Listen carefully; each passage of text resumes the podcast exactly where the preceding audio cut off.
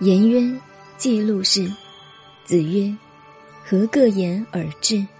子路曰：“愿车马，衣轻裘，与朋友共，避之而无憾。”颜渊曰：“愿无伐善，无奢劳。”子路曰：“愿闻子之志。”子曰：“老者安之，朋友信之，少者怀之。”有一天，颜渊和子路站在孔子旁边闲聊，孔子就说：“何各言而至？”“何”是一个虚字，中国古文里经常有“和”“夫”这类虚字，等于我们现在的“嗯”。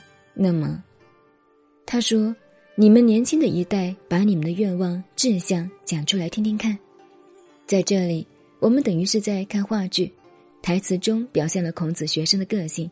也烘托出孔子的教育方法。子路曰：“愿车马，衣轻裘，与朋友共，避之而无憾。”这完全代表了子路的个性。子路是个很有侠气的人，胸襟很开阔。他说：“我要发大财，家里有几百辆小轿车，冬天有好的皮袍、大衣穿，还有其他很多富贵豪华的享受，但不是为我自己一个人。”希望所有认识我的人，没有钱问我要，没饭吃我请客，没房子住我给他住，气魄大。唐代诗人杜甫也有两句名诗说：“安得广厦千万间，大庇天下寒士俱欢颜。”就是子路这个志愿的翻版。他说：“修了千万栋宽敞的国民住宅，所有天下的穷读书人都来找我。”这是杜甫文人的感慨，而子路的是侠义精神，气魄很大。凡是我的朋友，衣食住行都给予上等的供应。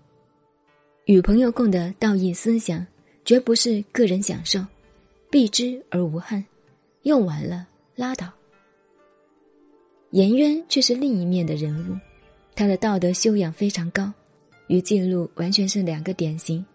他说：“我希望。”有最好的道德行为，最好的道德成就，对于社会虽有善行贡献，却不骄傲。伐善的伐就是夸耀。无乏善，有了好的表现，可是并不宣传。无施劳，自己认为劳苦的事情不交给别人。施劳的意思，我主张这样解释。在上面也提到过，圣贤与英雄的分野，英雄能够征服天下。不能克服自己，圣贤不想征服天下，只想征服自己，所以圣贤比英雄还要难。换句话说，英雄可以施劳，把自己的理想建筑在别人的烦恼痛苦上；贤圣则不想把自己的烦恼痛苦放在别人的肩膀上，而是想挑起天下人的烦恼与痛苦。所以颜渊说：“无施劳”，就是说。不要把自己的烦恼痛苦放在别人身上，这是颜渊的所谓仁者之言。一文一武这两学生的理想志愿完全不同，都报告完了。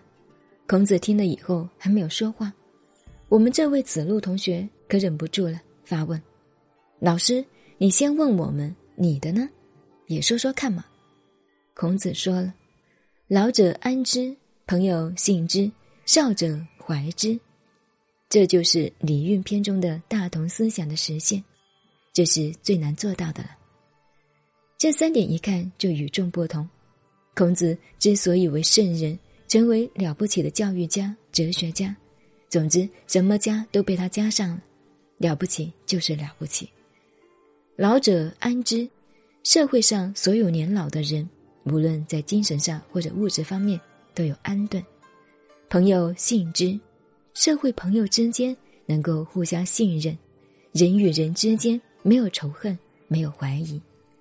少者怀之，年轻人永远有伟大的怀抱，使他的精神永远有美好的理想、美好的盼望。也可以说，要永远的爱护他们，永远关爱年轻的一代。我们仔细研究，如果这三点真能够做到了，真是了不起的人。这样的人。如果要为他加一个头衔，就是圣人或者神仙，或者如来，因为这三点对上一代、自己一代以及下一代都有交代。此即所谓圣人境界，是很难做到的一件事情。讲到这里，这篇对于学问之道的实际讨论，引用孔子的话做个结论。子曰：“以已乎！吾未见能见其过，而内自宋者也。”这就是学问之道的点题，主要的与第一篇的学而连起来。孔子这几句话。用白话文翻译过来就是：“算了吧，我从来没有看到过一个人能随时检讨自己的过错，而且在检讨过错以后，还能够在内心自我审判。怎样受审判呢？就是自己内在打天理与人欲之争的官司，就是如何善于理智平衡冲动的感情。